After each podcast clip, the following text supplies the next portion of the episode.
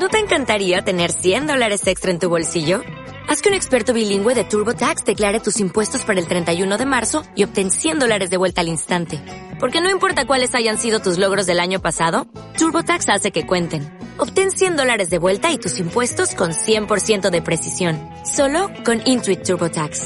Debes declarar para el 31 de marzo. Crédito solo aplicable al costo de la presentación federal con TurboTax Full Service. Oferta sujeta a cambios o cancelación en cualquier momento. Está sobre todo nombre, en el nombre del Padre, del Hijo, del Espíritu Santo. Amén. Bienvenido, hermano.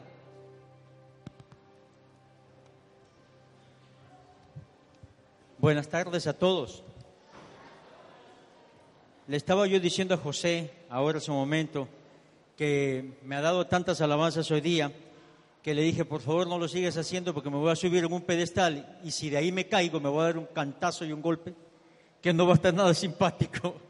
No, pero bueno, es un gusto estar con ustedes. A José lo conozco muchos años. Hace unos años atrás me tocó compartir con ustedes en algunas ocasiones. Siempre es un gusto verlos. Veo muchas caras nuevas, otras que ya conozco de algún tiempo. Me da gusto ver que algunos de los servidores han perseverado y eso es bueno, porque eso es lo que queremos, ¿verdad? Perseverar en la fe, crecer en la fe. Y la gran realidad del hombre es que necesita crecer en la fe. Y de hecho, la fe, cuando hablábamos con José sobre el tema de hoy día y los temas que ustedes han escuchado ayer, necesitamos un tema que venga a dar el toque final, se pudiera decir, a ese vivir en la fe y hacia qué nos conduce la fe. Y eh, lo que es importante comprender es que primero definamos un poquito lo que es la fe para nosotros poder llegar más adelante después hacia lo que queremos, que es cómo la fe conduce al hombre hacia la plenitud espiritual. La fe, para ponerlo en una manera simple, comprende dos aspectos, la fe. Comprende el creer en Dios, y eso lo hacemos todos. Si ustedes van por la calle y ustedes preguntan, por lo menos el 99, 98% de las personas que están afuera van a decir, yo sí creo en Dios. El problema es, no están aquí. Entonces, la fe es eso, creer en Dios, pero la parte principalísima de la fe es creerle a Dios. Creerle a Dios. Ahí está el pequeño detalle. Entonces la fe es creer en Dios. Pero lo que nos conduce hacia la madurez espiritual es creerle a Dios. Y ahí es donde la gran mayoría de nosotros cojeamos, pataleamos. Que no necesariamente le creemos a Dios. A veces le creemos al vecino, a veces le creemos al mundo, a veces le creemos a Tarzán, a Sansón, a cualquiera de ellos, pero no le creemos a Dios. Entonces, el punto de partida principal de este día es el definir la fe, que es el creer en Dios y el creerle a Dios. Creer en Dios y creerle a Dios. Ok. Partiendo de, ese, de esos dos puntos que son importantísimos, es ahora sí cómo esta fe nos conduce hacia esa madurez espiritual que nos permita, beber, que nos permita vivir la plenitud del hombre. Nosotros estamos llamados como hijos de Dios a vivir una vida de plenitud. Desde el punto de vista humano, nosotros entendemos como plenitud cosas muy distintas a las que se nos plantea en la vida de fe dentro de la iglesia. O sea, la verdadera vida no es la que el mundo nos plantea. ¿Qué es lo que entiende el mundo por plenitud? Abundancia material. Eso es lo que el mundo plantea. O sea, tener casa, prestigio, dinero, títulos, posesiones, todo aquello que nos permita vivir una vida a lo ancho de la sábana. Que nos sobre, que no nos falte. Esa es plenitud según el mundo. Y nosotros hemos emigrado a este país en busca muchas veces de lo que hemos, de lo que hemos carecido en nuestros países. Y buscando esa plenitud y esa abundancia material, nos hemos dejado a veces succionar en la trampa del mundo.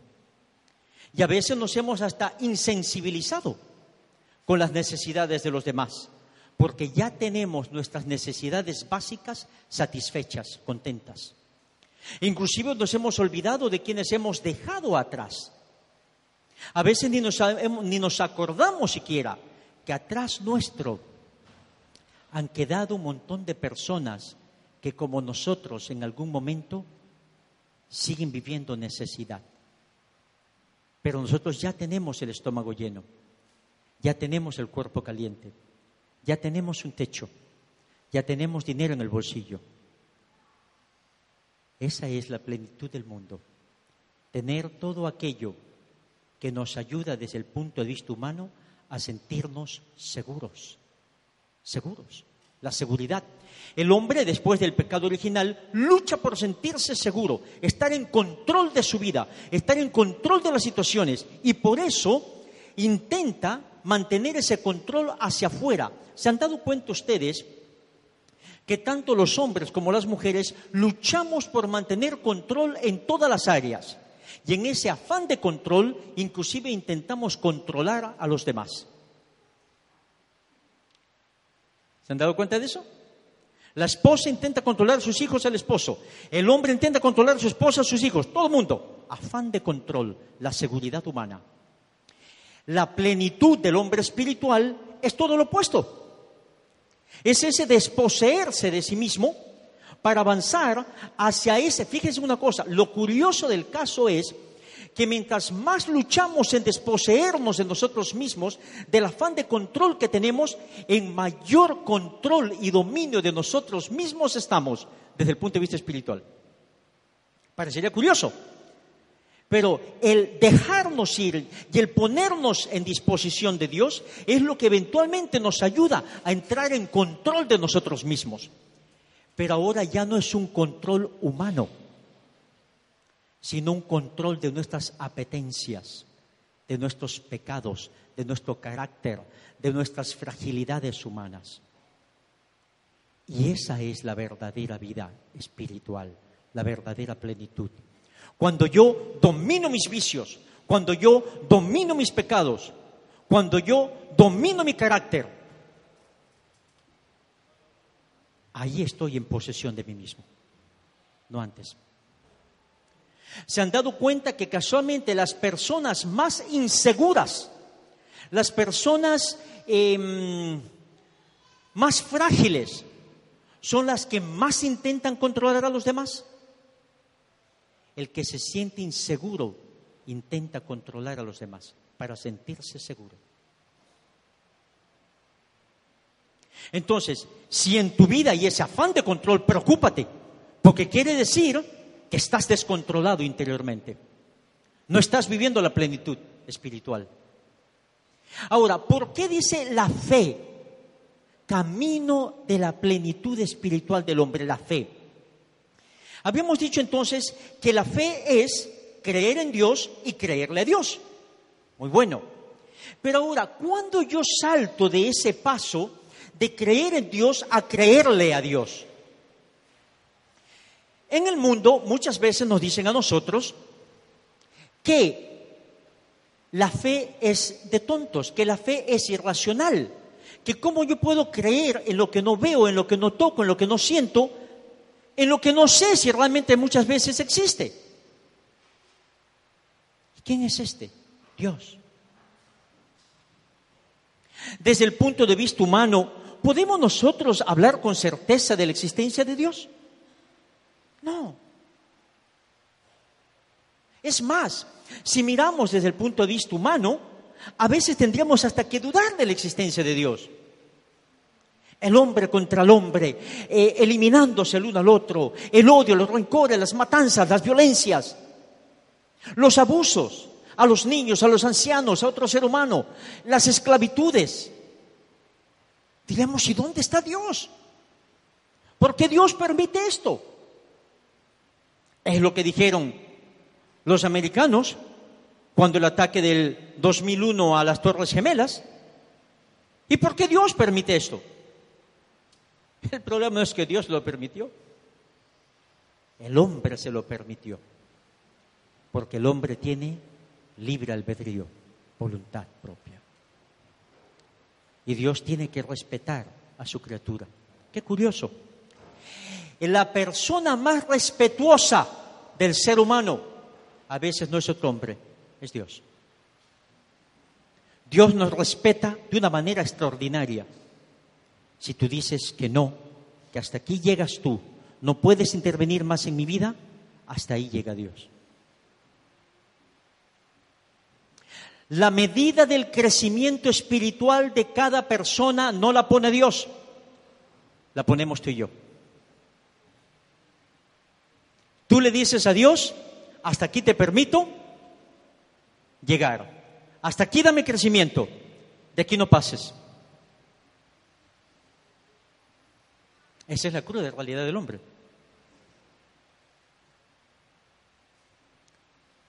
Ahora entonces, habíamos dicho hace un momento, ¿cuándo pasamos de creer en Dios a creerle a Dios?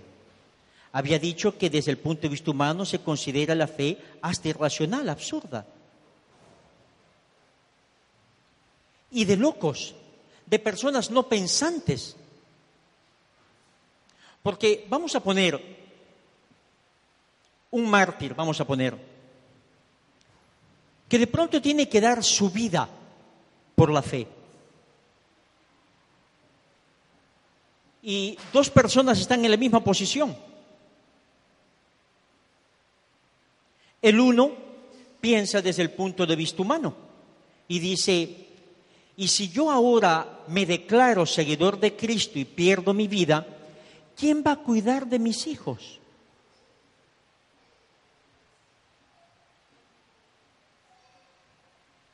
El otro también casado, con hijos, está en la misma situación y tiene la posibilidad de si niega a Cristo, vive. Si lo confiesa, muere. El uno dijo, ¿quién cuida a mis hijos? Tengo que negarte. El otro dice, Señor, yo confío en ti. Dejo mi familia en tus manos.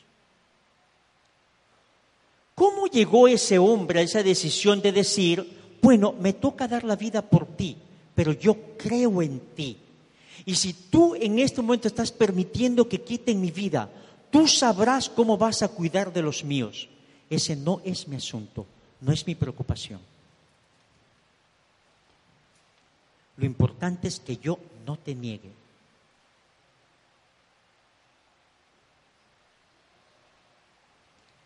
¿Cómo ese hombre llegó a esa conclusión?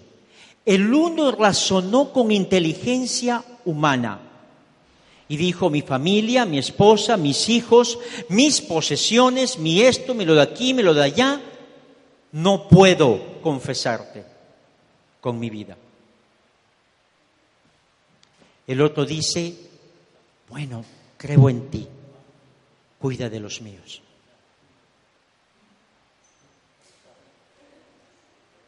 La inteligencia Vamos a definir la inteligencia para sacar las conclusiones.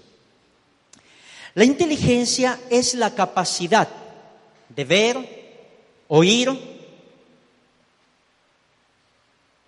razonar sobre lo que he visto o oído, sacar conclusiones. Eso es inteligencia. Cuando yo observo algo, escucho algo, es lógico que tengo que sacar conclusiones. Voy a razonar, a pensar sobre ello y a sacar mis conclusiones. Eso es inteligencia. ¿Sabían ustedes que en la actualidad esa capacidad de razonar y sacar conclusiones es privilegio de pocos? Parecería ofensivo para nosotros como hombres que me vengan a decir que es privilegio de pocos, porque entonces lo que me están diciendo a mí es, tú no estás pensando. Hace unos años atrás leí algo que me impactó y les soy honesto, hasta cierto punto me disgustó, porque me cuestionaba. Y era casualmente eso. El articulista decía así. Solo el 5% de la humanidad piensa. Wow, o sea, el 95%, vamos a ponerlos en palabras bien coloquiales, estaba jodido. Y entre ese 95% me contaba yo. ¿Y por qué decía eso el articulista? ¿Qué es lo que vemos en la televisión? ¿Qué es lo que vemos en el periódico? Un constante empujarnos a tomar decisiones sin pensar si son buenas o malas para nosotros. Hazlo, lo necesitas, lo quieres, ya, ve, búscalo, anda por aquí, anda por allá. Es un constante empujarnos para no dejarnos pensar, sino simplemente que actuemos. Inclusive si vamos a un supermercado, ustedes saben que todos esos dulces chocolates que están cerca de la caja, ¿sabe cómo le llaman? En inglés se llama impulsive marketing, mercadeo impulsivo. Porque cuando tú estás en la caja registradora y en ese momentito ves el chocolate y eres adicto al chocolate, ¿qué haces? Lo coges y te lo llevas. ¿Has pensado si realmente tenías que comer ese chocolate, si era bueno para tu salud? No, no pensaste. Simplemente lo coges, te gusta. ¿Qué es lo que hace el mundo en la actualidad? Llevarte a eso, a que simplemente actúes por los sentidos. La sociedad actual es una sociedad sensorial sensorial, o sea, funciona únicamente por los sentidos, lo que me gusta, lo que veo, lo que toco, lo esto, por aquí, por allá. ¿Se han dado cuenta ustedes que la gran mayoría de las personas dicen, es que no me gusta, es que esto no es cuestión que te guste? Me hace bien, me sirve, me es útil, lo necesito. Cuando yo doy ese paso atrás y comienzo a cuestionar eso, en ese momento estoy comenzando a pensar, recién estoy comenzando a utilizar la materia gris. Al Señor.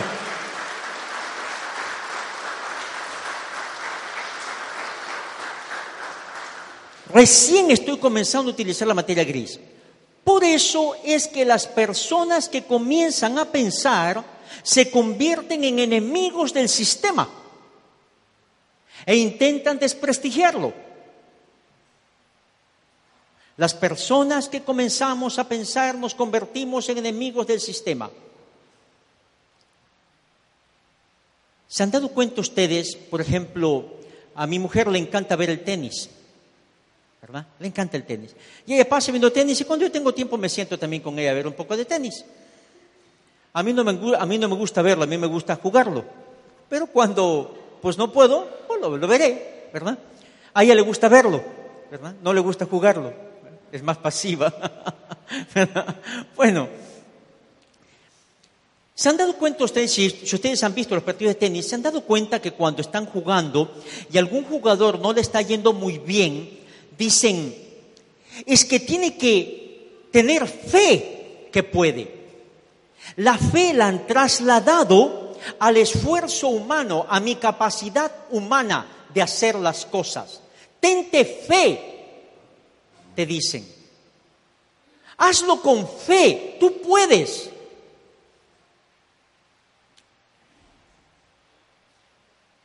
El problema es que no nos hemos dado cuenta que somos seres limitados. Y a veces hay aquellos que predican sobre la fe y que asustan. Una vez escuché a un predicador en una iglesia hace muchos años atrás que hacía esta pregunta a las personas que estaban ahí. ¿Tienes fe, hermana? Y la hermana decía, sí. ¿Tienes fe, hermana? Sí, decía. Todo el mundo decía, sí, sí, sí, yo tengo fe. Entonces dice, voy a probarles que no tienen fe. Y yo me quedé escuchando y dije, vamos a ver qué dice el fulano, dije yo. Dice, si tuvieras fe, te treparías allá y te tirarías hacia abajo. Eso no es fe, eso es estupidez. Eso es ser temerario. Y la temeridad no es fe, es estupidez, porque no puedes tentar a Dios. ¿En qué? Ni Jesús lo hizo. Cuando Jesús es tentado y el Satanás le dice que se tire del río, le dice, no tentarás al Señor tu Dios. Entonces, ¿cuándo esa fe humana se convierte en fe, en fe espiritual? Significa entonces que para yo llegar a esa fe que me conduce hacia la madurez espiritual, algo tiene que suceder. Tengo que empezar a darme cuenta que no soy del todo capaz, que tengo limitaciones y que hay un ser que me ha creado superior a mí, que sí tiene todas las respuestas para mí. Cuando yo llego a esa conclusión, ha sucedido algo interesante. Yo he llegado a esa conclusión que, pensando, finalmente reconozco que soy pequeño, frágil, pecador. Que soy un necesitado, un mendigo espiritual. Y que necesito a alguien que me instruya, que me guíe, que me afirme, que me sane, que me libere, que me vivifique, que me transforme. Y ese es Dios. Cuando yo comprendo eso, entonces yo comienzo a tomar pasos de fe. Y si Dios me dice, ¿por qué no haces esto? Dejo de cuestionar menos a Dios. ¿En qué consiste entonces este crecer espiritualmente? Consiste en haber llegado a la conclusión que hay alguien que me ama que quiere lo mejor para mí y que las decisiones que me invita a tomar son buenas para mí.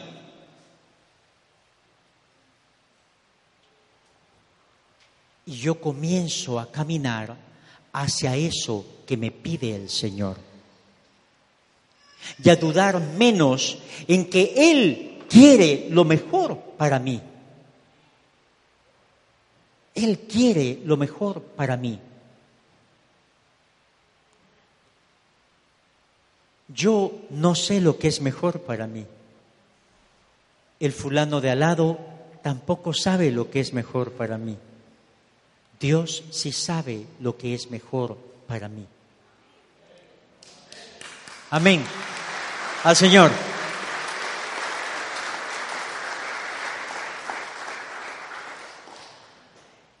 ¿Cómo entonces yo voy tomando pasos? La sociedad actual me dice a mí que el dolor, el sufrimiento, las lágrimas, el hambre, la desnudez, no son buenas. Indiscutiblemente, desde el punto de vista humano, no es bueno. Pero vamos a pensarlo de esta manera. Hace años atrás,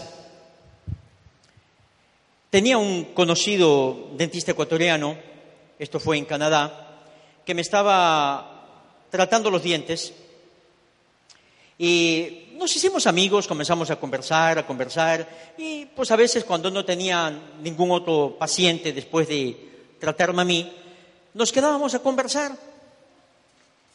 Y bueno, entre conversación va, conversación viene, me pregunta, y me dice, Neftali, ¿cuándo comenzó tu conversión? Le soy honesto, hasta ese momento yo no había pensado que estaba caminando en una conversión. Yo simplemente le había dicho un sí al Señor, trastabillaba, caía, me levantaba, lloraba, eh, en fin, la lucha espiritual que tenemos, y yo creo que de esto es testigo todo aquel servidor o persona que ha tomado en serio su fe, que este camino no es cosa suave. Eh, y no, y es que Jesús no, mintió a nadie. Jesús no ha engañado a nadie. Jesús dijo, el que me sigue, que tome su cruz y me siga. Jesús no ha mentido a nadie. Dice, bueno, el que deje todo por mí tendrá el ciento por uno, pero con persecución. O sea, Jesús a nadie le ha dicho, si tú me sigues, estarás colocado en una burbujita de cristal, nadie te tocará, tú serás el mimado del mundo, nada te faltará. No, Jesús no ha dicho eso. Y a veces el cristianismo que nos predican es muy fácil. Ah, no, hermano, tú acepta a Cristo y Él te dará todo, porque sí, Él va a velar por ti. Pero la preocupación principal de Jesús es velar por la salvación de tu alma.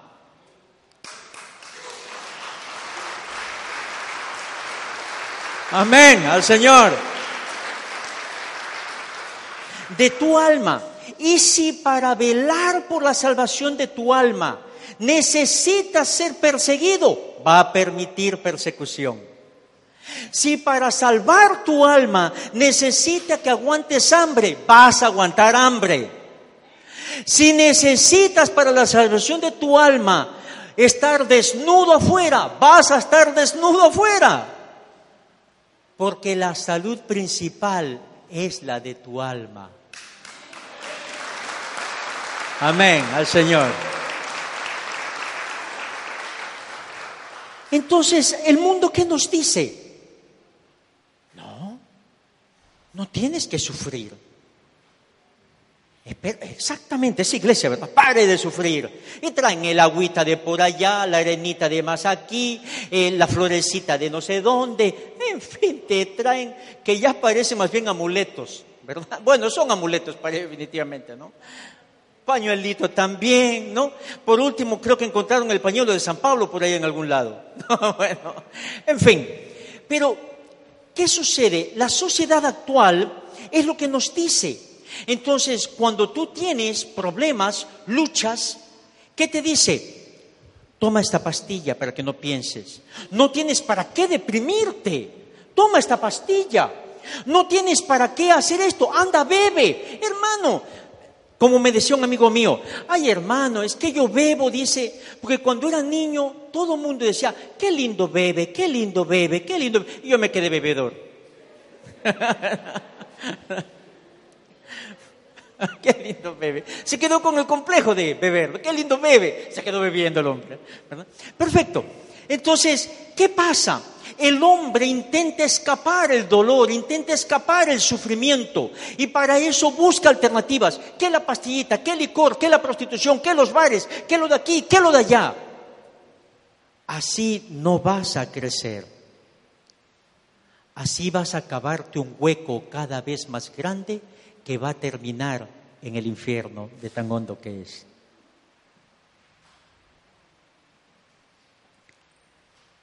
Entonces, ¿cuál es el chiste aquí? Es enfrentar de la mano de Cristo, instruido por su Espíritu, al paso del Señor, para ser vencedores en el Señor. Amén. Al Señor.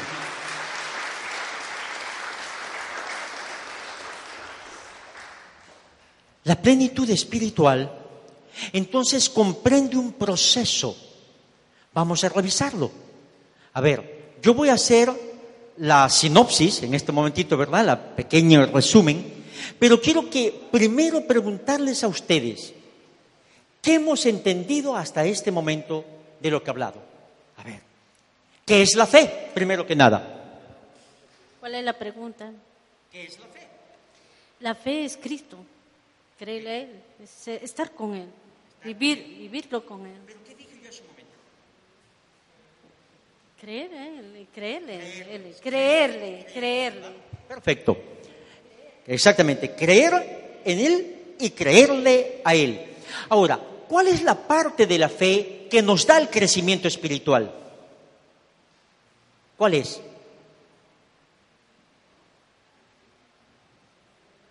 Todos miran por otro lado, que no se acerca a mí, que no se acerca a mí, que no se acerca a mí.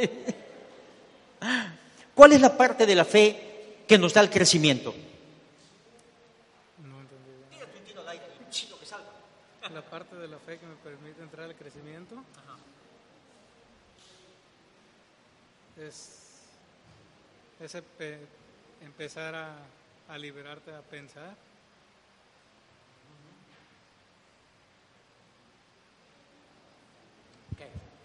Tú, pensar. Ok, tú. Ya sé, ustedes estaban en otro retiro. Yo estaba acá.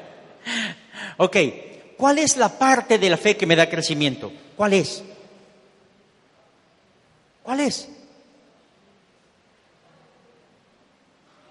Creerle a Dios, creerle a Dios. Esa es la parte que me da crecimiento.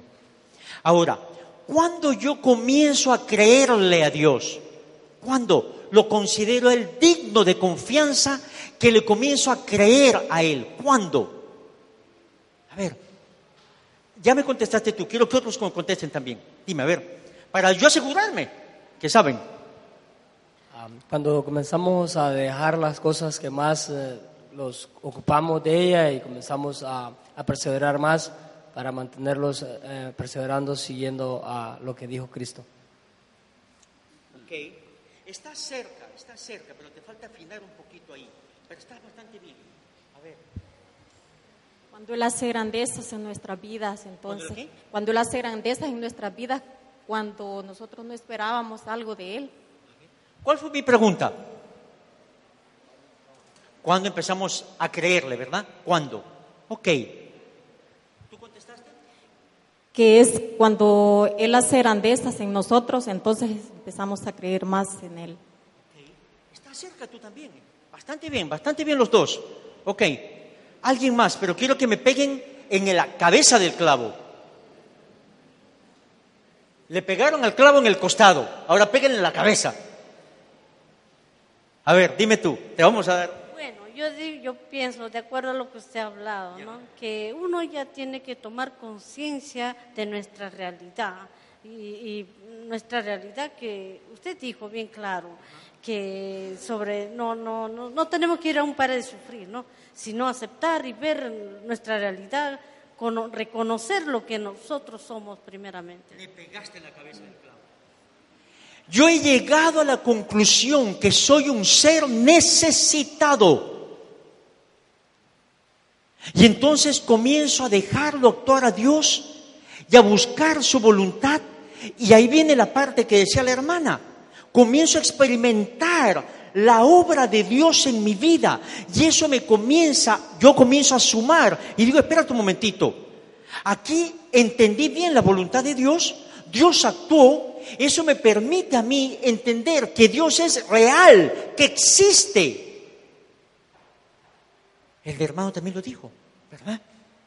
Ok, entonces, el primer paso para comenzar a creerle es, espérate un momentito, esto no puede ser vida, tiene que haber algo más, tiene que haber alguien más. Lo que me pasaba a mí cuando llegué a Miami, a vivir a Miami hace muchos años atrás. Oh, pero antes de llegar a eso, quiero completarles. Entonces, el- el, eh, este amigo dentista ecuatoriano me dice, ¿cuándo comenzó tu conversión? Ahí está el Salmo 90, que se lo atribuyen a Moisés. Y el Salmo 90, en uno de los versículos, dice así,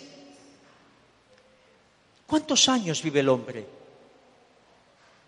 70 los más y 80 los más fuertes. Yo le dije, leyendo ese salmo, me puse a pensar, ¿cuál es más larga? ¿Esta vida o la eterna? La eterna. Esta, no importe cuánto te dure, va a terminar. Y vas a terminar como todos los demás, agusanado, hecho polvo. Y, oye, y a veces me pongo a pensar, ¿no? A veces qué importancia que le damos a esta carne, ¿verdad? Las mujeres atractivas se sienten, pero se empavonean y les gusta ver a todos los hombres mirándolas, deseándolas de todo, ¿verdad? Y no se dan cuenta que al pasar los años el cuerpito se va a ir cayendo por gravedad, ¿verdad?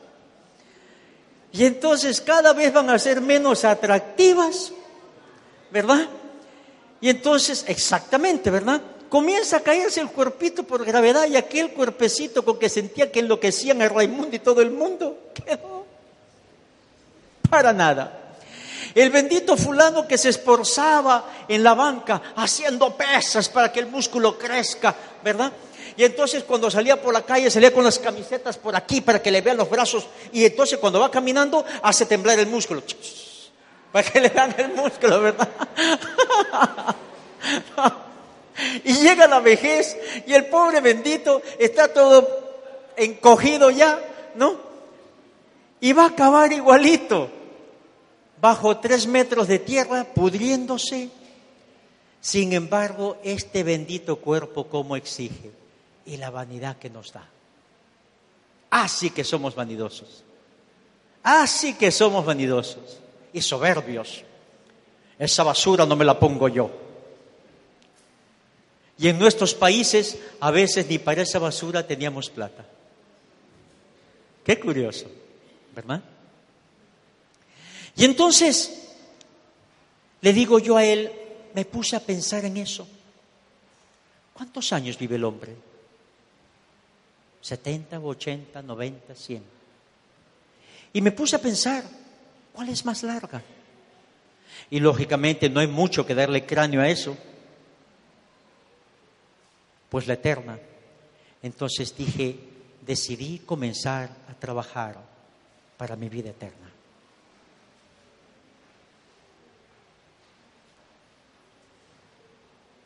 Años antes yo había estado en Miami. Yo tengo desde el año 79 en este país.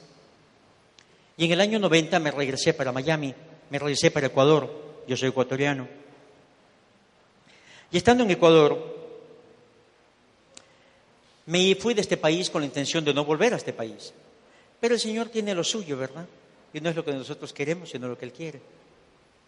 Me había ido para Ecuador con el objetivo de colocar una compañía por aquí y por allá. Efectivamente, nos hicimos socios con un conocido de entonces, muy buena persona, y abrimos una compañía que era para importar equipos para la industria alimenticia, em, líneas para producción de salsa de tomate, papas fritas, en fin, todas esas cuestiones. Y ya habíamos abierto tres oficinas y yo pues me hacía cargo de la oficina internacional aquí en Miami para de Miami yo poder viajar a cualquier parte del mundo a buscar las compañías que necesitábamos para representarlas en Ecuador. Era el negocio perfecto en el momento perfecto. ¿Por qué? Porque en esos años recién se estaba abriendo lo que era el Pacto Andino. El Pacto Andino lo conformaban cinco países, creo que todavía existe, no sé porque estoy bastante ausente de todo eso. El Pacto Andino, que formaban los cinco países, eh, Venezuela, Colombia, Ecuador, Perú, Bolivia, si mal no me equivoco, son los países del Pacto Andino. Y todo tenía que ser codificado, ¿verdad? Para que los productos de un país puedan ser vendidos en el otro país. Y nosotros teníamos esos equipos para codificar todos estos productos. Entonces era el negocio perfecto, en el momento perfecto, porque era lo que se necesitaba. O sea, habíamos pegado centro. Y yo estaba listo para montarme en el caballo y sentirme un hombre importante. Había bajado para Europa, para Estados Unidos, contactando a las compañías. Estaba pues cabalgando bonito, se pudiera decir, ¿verdad? Y estaba a un pasito de ser millonario. Pero Dios tiene su gracia. Y me bajó del caballo. La compañía quebró. ¿Verdad? La compañía quebró porque mi socio soñaba más de lo que yo soñaba. Él quería ya oficinas en todo lado. Y yo le decía, no, aguántate. La compañía tiene que pagarse su propia expansión. Si nosotros seguimos expandiéndonos pidiendo préstamos, vamos a acabar en el hueco. Lo curioso es el caso que él era ingeniero comercial. Yo únicamente había estudiado tres años de economía, pero los sueños de él eran más altos que los míos. Yo pisaba en tierra, pero él estaba volando. Y como él era socio mayoritario, pues él acababa haciendo lo que consideraba oportuno y acabamos debilitándonos de tal manera que la compañía se vino al piso. Pero cuando yo llegué a Miami, habían dos inquietudes dentro de mí. Una, montarme en el caballo, tener una, cosa, una casa grande, mucha plata en el banco que me dé seguridad, de poder decir, ¿qué tal si me voy y pego un desayuno en París? Y luego voy a almuerzo en Londres. Esas son las seguridades del mundo, esa es la plenitud del mundo. El poder hacer lo que me da la gana, sin darme cuenta que la gana ya es mi patrón, mi amo. La gana es mi amo en el momento en que hago lo que me da la gana. Porque ahora la gana me lleva a hacer cosas absurdas, como el bobo de Tom Cruise que va a pagar 100 mil dólares la noche en un hotel, o que 100 mil dólares en una semana que estuvo en un hotel, cuando hay tanta gente muriendo de hambre afuera. ¿Verdad? Pero la abundancia material nos lleva a esos extremos, a esos estupideces. Y, nos hace pensar que eso es ser importante, que el poder yo tener esos desplantes, y yo me compro lo que me da la gana, esta es mi plata. Y de eso tenemos muchos casos entre nuestra gente, en nuestros países, ¿verdad? Que la pareja llega con sus ambiciones, con sus luchas, y queremos casa para nuestros hijos, estudio para nuestros hijos, y está bien. Pero el problema es cuando comienzan los dos. ¿Y tú qué tienes que mandarme a mí si es mi plata? Se olvidaron de los sueños, se olvidaron de la unidad. Y les va a pasar, les pasa como aquella, como aquel fulano que un día dice, ay hermano, tanto luchamos por tener casa con mi esposa, ya tenemos casa, pero no tenemos hogar.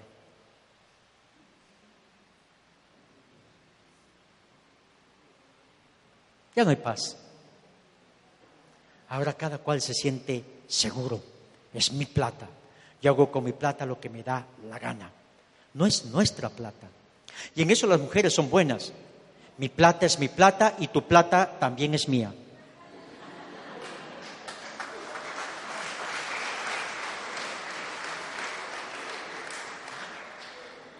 Y tienen cuentas separadas, ¿no? No me toques mi plata. Yo voy donde me la gana. Yo me lo he ganado. Yo he trabajado. Yo me lo he ganado. Es mío. Yo sé que aquí no hay de esas personas.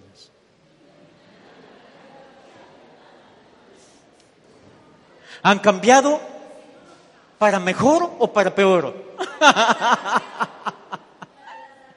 ok, entonces, ¿qué tiempo me queda?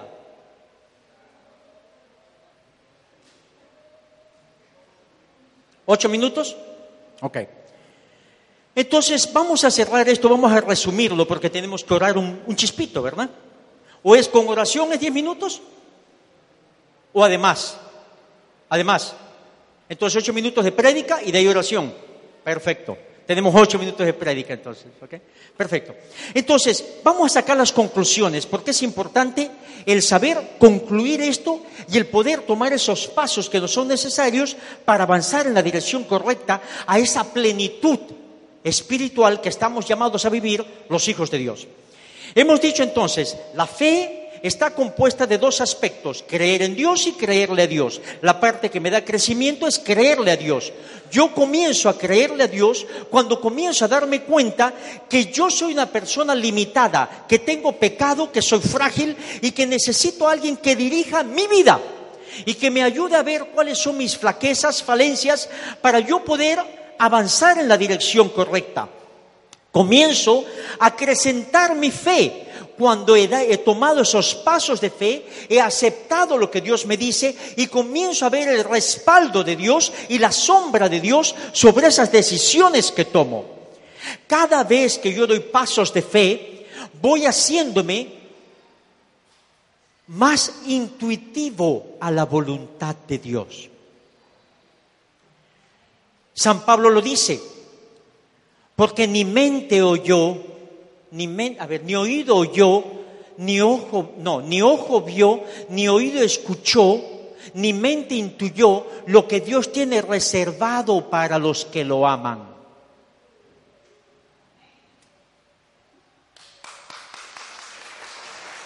Al Señor.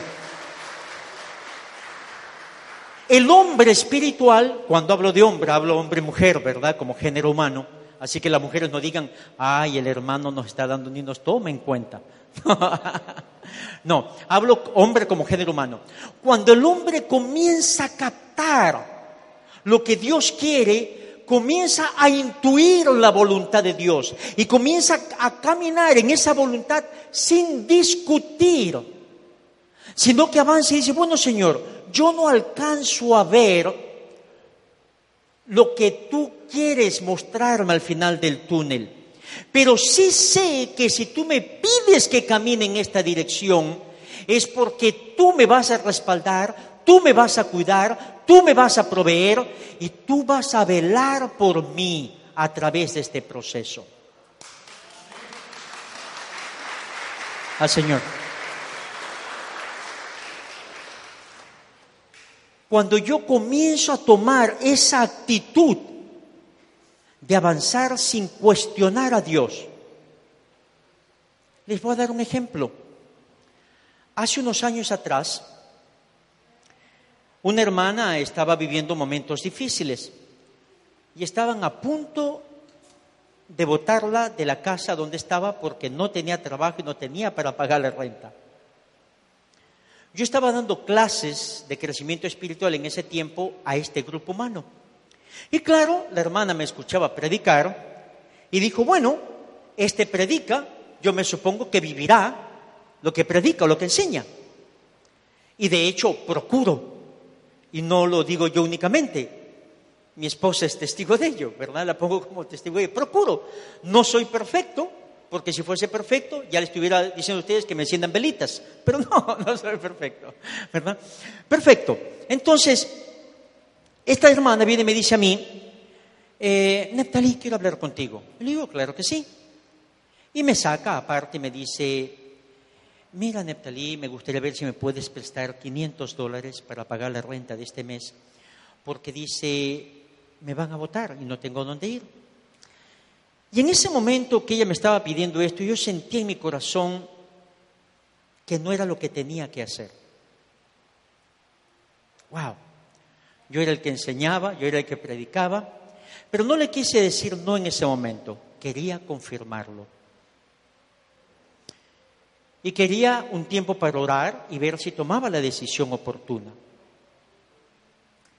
Llegó la siguiente semana, toda esa semana yo había estado orando y pidiéndole al Señor que me diera luz y claridad.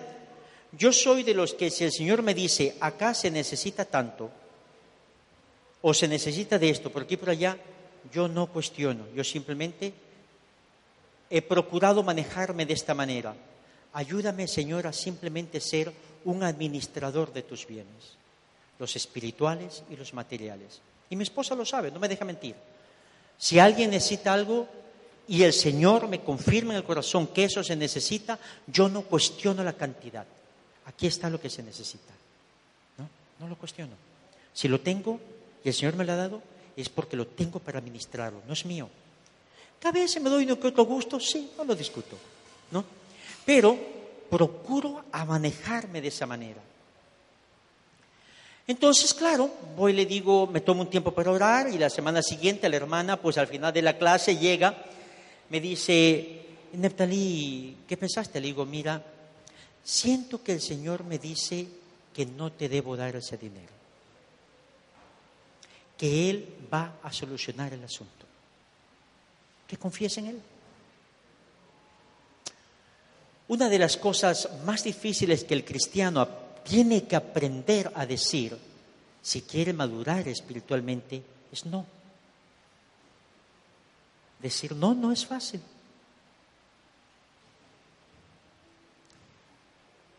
Y entonces ya yo escuché por ahí que la hermana estaba despostillando contra mí, que yo soy de los que hablo, predico, enseño, pero no me hago presente cuando se necesita la situación.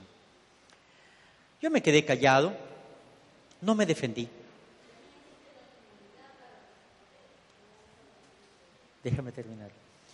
Dice entonces, eh, eh, ¿cómo se llama? Dice la, hermana, escuché que estaba hablando por aquí y por allá, y yo me quedé callado, sentí que el Señor me decía, quédate callado, no digas nada, yo voy a solucionar esto. Eso es muy importante también. Nosotros siempre intentamos defendernos nosotros mismos. Y déjenme decirles una cosa, cuando Dios dice, quédate callado, que yo voy a arreglar las cosas, agárrense los que te acusan, porque Dios sabe colocar a cada cual en su lugar. Y yo soy testigo de eso. Llegó el último día y la fulana tenía que salir. Y estaba en las gradas, Dios es, Dios es gracioso a veces, ¿sabes? La hizo esperar hasta el último día para dar una lección. Por no haber confiado en Él. Estaba en las gradas de la casa, toda cabizbaja, cara larga, sabiendo que tenía que caminar hacia afuera, sin llevarse nada. Porque a uno se lo iba a llevar. Y en eso pasa una mujer de no sé dónde, la queda viendo con la cara larga y le dice, ¿qué te pasa, fulana? Y le cuenta la historia, que tenía que irse. Y le dice, ay, no te preocupes, dice, ve a la casa que está allí, allá y cocinado, ve, pregunta por la señora fulana de tal, ella tiene un basement que te lo puede dar.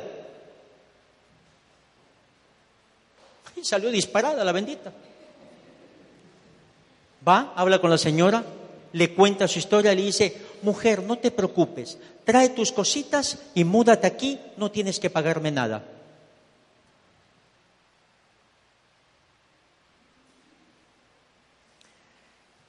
Y ella le dice, no, no, yo no puedo hacer eso, por lo menos tengo que pagar algo. Dice, bueno, tanto le insistió, le dice, bueno, si quieres paga la electricidad, dice, no tienes que pagar nada. Si yo la ayudaba con un mes, ¿qué hacía el siguiente mes?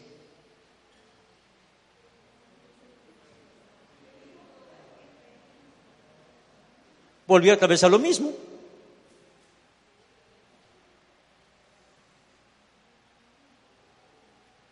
¿Qué nos está diciendo esto? Que tenemos que creerle a Él. La plenitud espiritual es tener esas palabras que San Pablo dijo, hacerlas nuestras. Yo sé en quién he puesto mi confianza. En aquel que ha iniciado mi vida y aquel que la va a terminar, en Dios. Amén.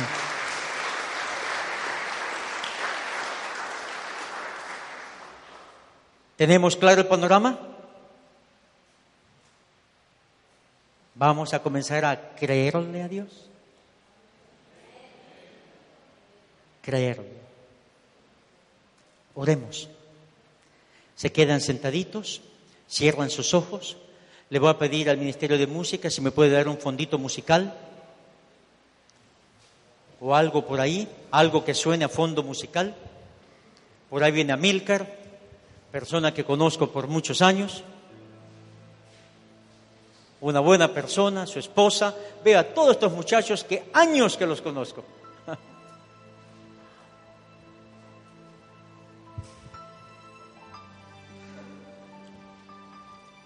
Cierren sus ojos. Olvídense de todo en este momento.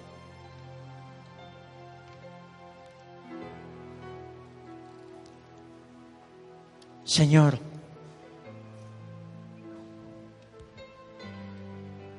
somos tan pequeños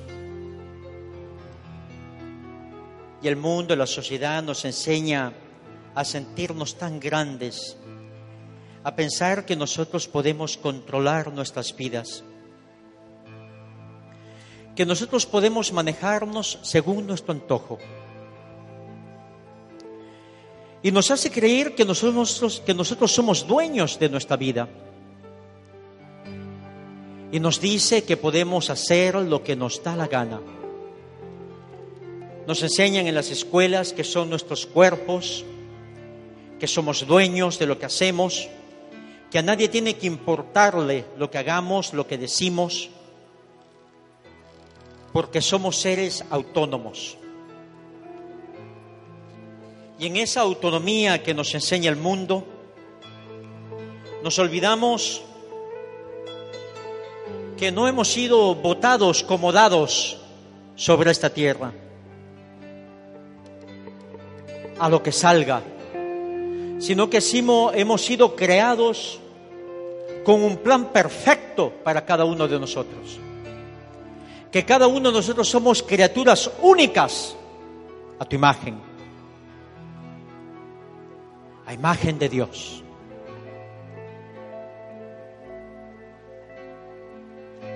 Ah, Señor, que este retiro nos ayude a recordar que hemos sido creados a tu imagen y que es la criatura la que tiene que conformarse al creador y no el creador a la criatura.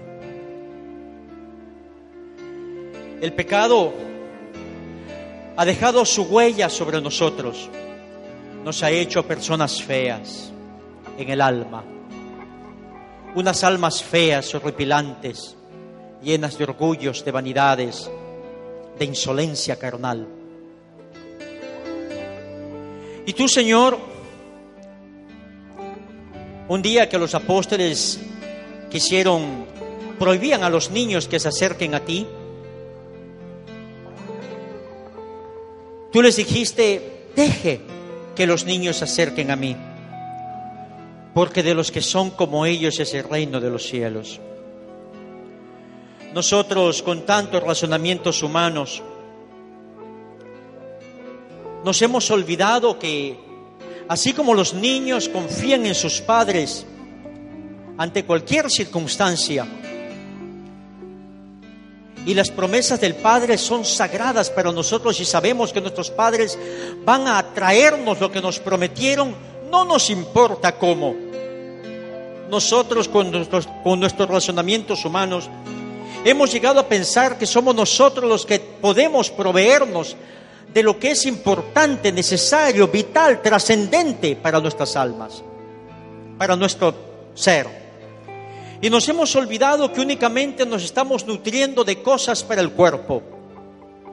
Y tenemos un alma completamente desnutrida, hambrienta y sedienta de paz, de amor, de perdón, de compasión. Nos hemos vuelto insensibles al dolor ajeno, al hambre, a la desnudez ajena nos sentimos con el estómago satisfecho y lleno. Y es lo que nos importa. Mas el Hijo de Dios, el que comienza a creerte a ti, comienza a tener claras esas palabras que tú dices en la Biblia. Tuve hambre y me diste de comer. Tuve sed y me diste de beber. Estuve enfermo y me visitaste nos olvidamos que no podemos vivir la plenitud si no pensamos en la salud de nuestra alma y si pensamos en la salud de nuestra alma, es lógico que tenemos que pensar en la salud espiritual de los demás. Por eso, en esta tarde, Señor, venimos ante ti, quebrantados y cabizbajos, con nuestro pecado, con nuestra ceguera espiritual.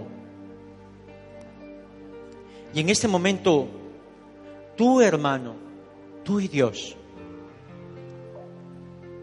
preséntate tal cual eres ante Él, con tu pequeñez, con tu pecado con tu soberbia, con tus orgullos, con tu rencor, con tus miedos, con tu ignorancia. Acércate hasta Dios y dile, aquí estoy. Mira lo pequeño, lo poco que soy. Señor, ya no quiero tener únicamente hambre física de un plato de comida. Quiero hambre espiritual, hambre de ti. Mírame, Señor, esa criatura bella y preciosa que tú creaste, manchada, enlodada, frágil y pecadora. Aquí estoy. Mírame tal cual soy. Mira cuántos dolores de cabeza les doy a quienes me conocen. Mira cómo de mi hogar he hecho un desastre. Mira cómo he criado a mis hijos. Mira cómo aquel hombre, aquella mujer que me diste como cónyuge, en vez de amarlo, respetarlo, cuidarlo, le he hecho daño. Mira cómo de mi hogar he hecho un infierno en vez de hacer un remanso de paz. Mira, Señor, lo poco que soy. Pero aquí estoy, Señor, comprendiendo que tengo que comenzar a creerte a ti y aplicar en mi vida lo que me pides para yo poder cooperar contigo salvando mi alma, la salud de mi alma. Ayúdame a confiar más en ti. Ayúdame a confiar más en ti. A saber que si me preocupo de tus cosas, tú te preocuparás de las mías. Todos estos años desde que he llegado a este país me he preocupado de mis cosas. He querido yo proveerme de todo. He querido yo cuidar de mí mismo. Y cuidando de mí mismo me he olvidado de cuidar lo más importante, mi alma. Y esa alma la tengo sucia. Esa alma la tengo negra. Esa alma la tengo sucumbida en mis vicios, en mis pecados, en mis odios, en mis rencores. Esa alma quiero que limpies. Esa alma quiero que levantes.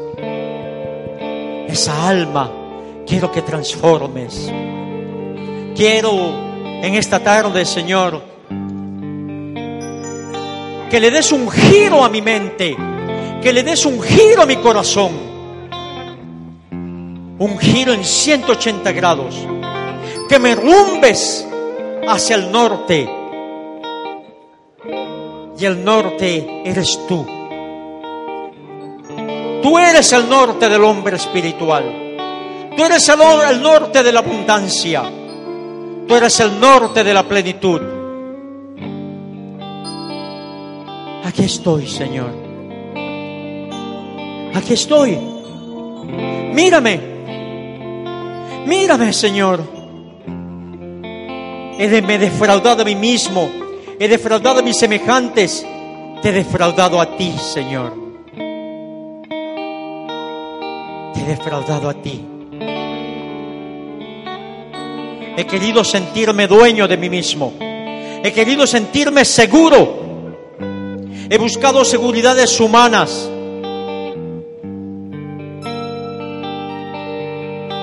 y aún en medio de la abundancia material que pueda tener, no soy más que un miserable espiritual.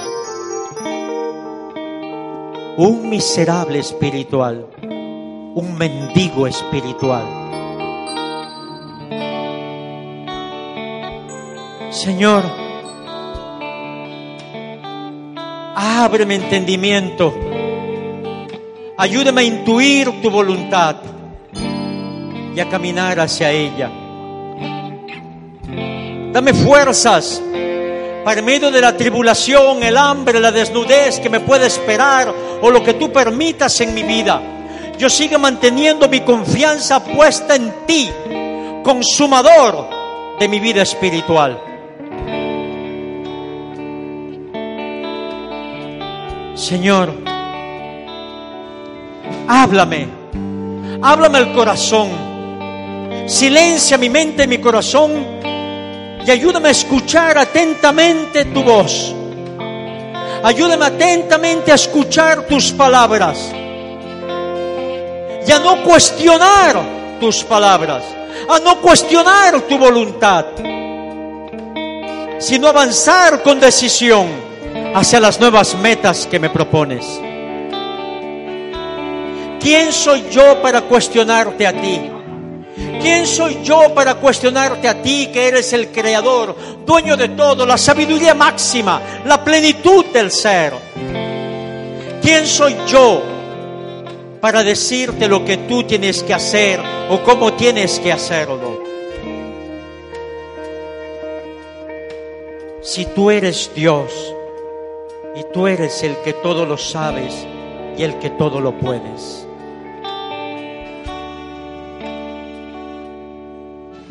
a través del canto, digámosle al Señor que nos ayude a reflexionar y adentrarnos en su corazón para podernos ir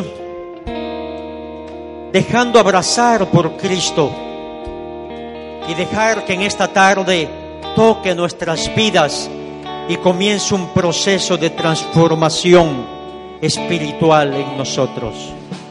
Espíritu de Dios, llena mi vida, llena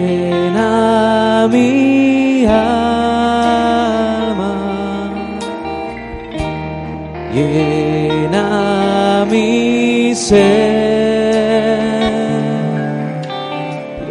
de Dios, llena mi vida. Espíritu de Dios, llena mi vida.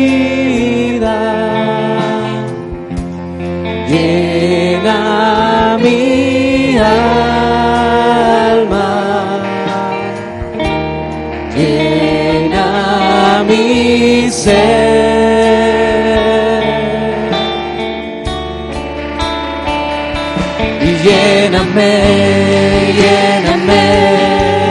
Con tu presencia, con tu presencia, lléname, con tu poder, con tu poder, lléname, lléname. Con tus ojos cerrados, ponte en pie y comienza a clamar al Espíritu Santo.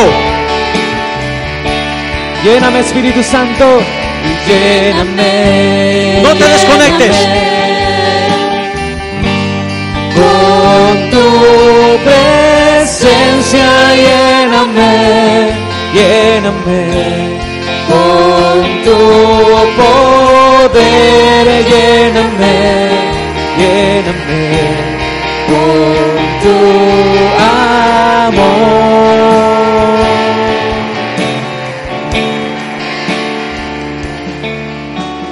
Así es. En esta tarde, Señor, no me quiero ir sin mi bendición. Vamos a clamar. Señor, abre las compuertas del cielo.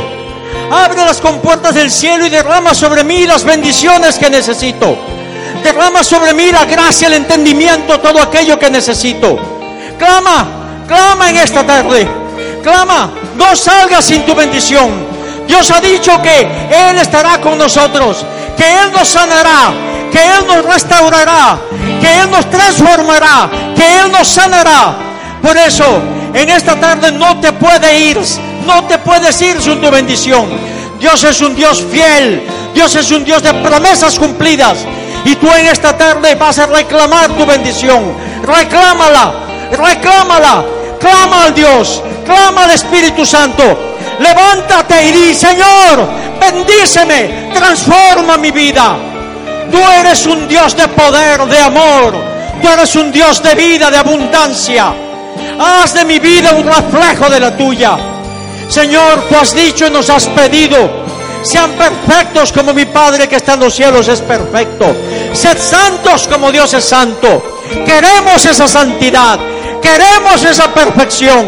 Señor, derrámate. Derrámate, Señor, abundantemente Señor, obra nuestras vidas con la plenitud que solo tú puedes obrar.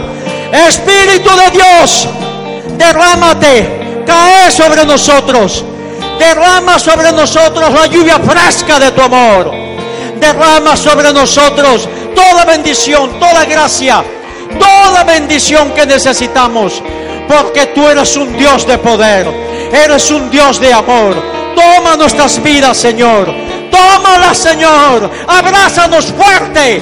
Abrázanos fuerte, sosténnos, sosténnos, Señor. Bendito seas. Tú, Dios de amor, tú, Dios de abundancia. Tócanos en esta tarde, Señor. No podemos irnos como vinimos. Queremos irnos llenos de ti, llenos de tu espíritu. Queremos ir con nuestros entendimientos lúcidos, con nuestro corazón limpio, para poder intuir tu voluntad, para poder hacerla. Danos firmeza en nuestro interior, para que cuando tú nos invites a tomar pasos de fe, saberlos tomar con decisión, sin mirar atrás, como San Pablo lo dijo, dejando lo que queda atrás, me lanzo hacia adelante, hacia lo que Dios tiene reservado para mí en Cristo Jesús. Cristo Jesús es la plenitud del hombre. Y tú en esta tarde tienes que pedirle a Dios Padre que con su espíritu plasme, cincele a Jesús en ti. Dile, Señor, cincela a Jesús en mí, transforma mi vida.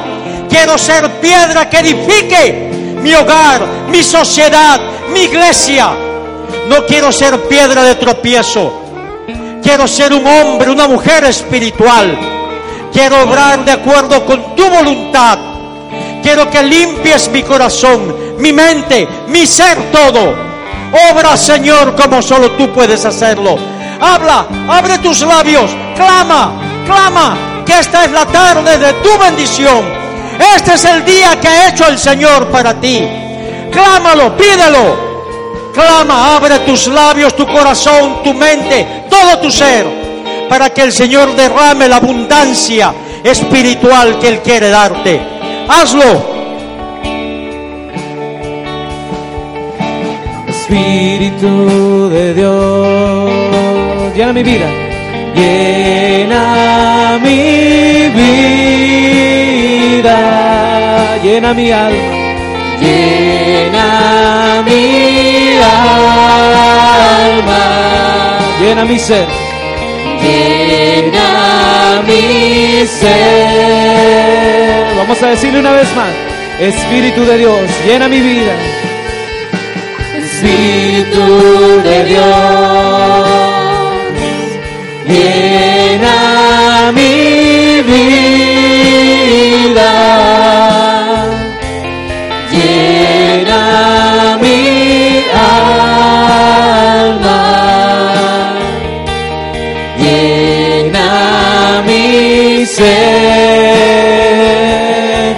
Ven y lléname Espíritu Santo. Y lléname, lléname. Con tu presencia, con tu presencia, lléname, lléname con tu poder, con tu poder, lléname, lléname con tu amor, con tu amor.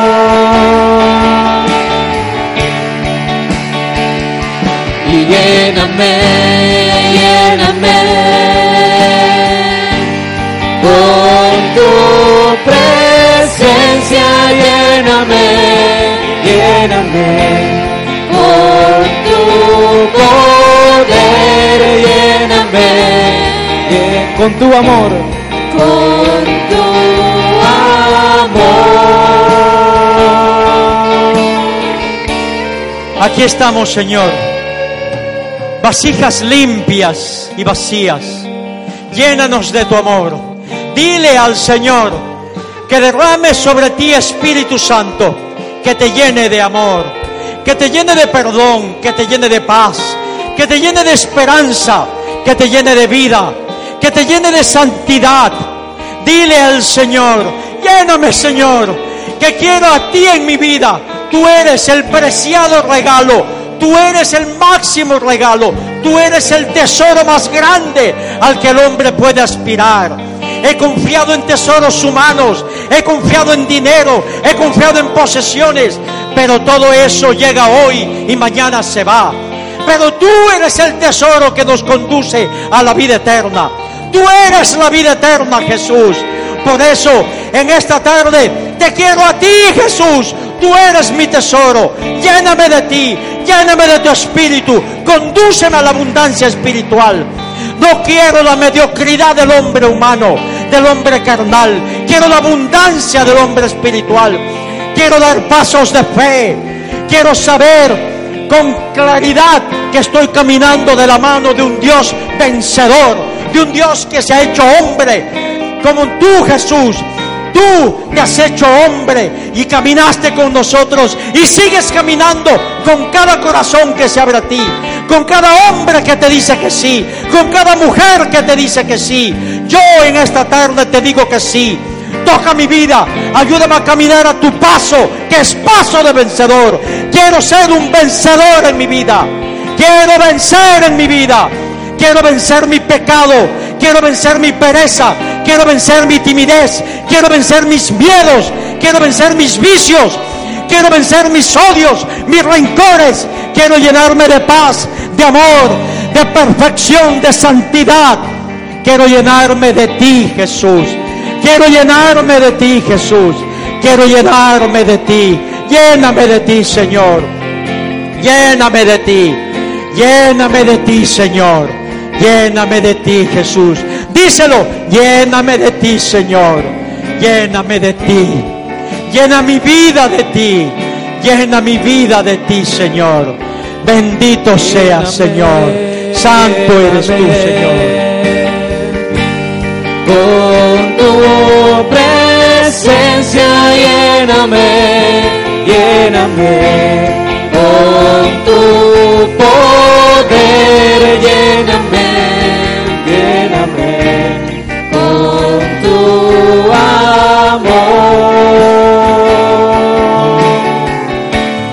Lléname Espíritu Santo, lléname, lléname. Con tu presencia lléname, lléname,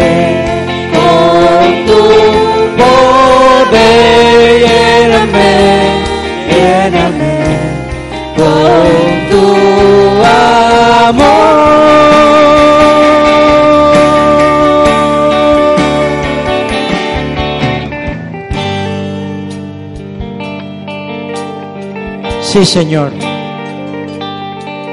Nos sentimos llenos de ti, Señor. Llenos de ti, Señor. Nos sentimos llenos de tu paz. Nos sentimos llenos de esperanza.